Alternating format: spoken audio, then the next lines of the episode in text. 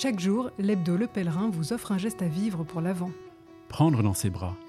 La langue française nous a un peu perdus quand elle assimile le geste d'embrasser quelqu'un avec celui des amoureux. Car embrasser, c'est d'abord prendre quelqu'un dans les bras. Un père qui attrape son enfant contre lui, une personne âgée qui se laisse guider par un visiteur. En nous prenant dans les bras, nous accueillons l'autre tel qu'il est. Le geste est à la fois intime et ne l'est pas. Il est surtout la reconnaissance d'un moment important. Le pèlerin, l'actu à visage humain.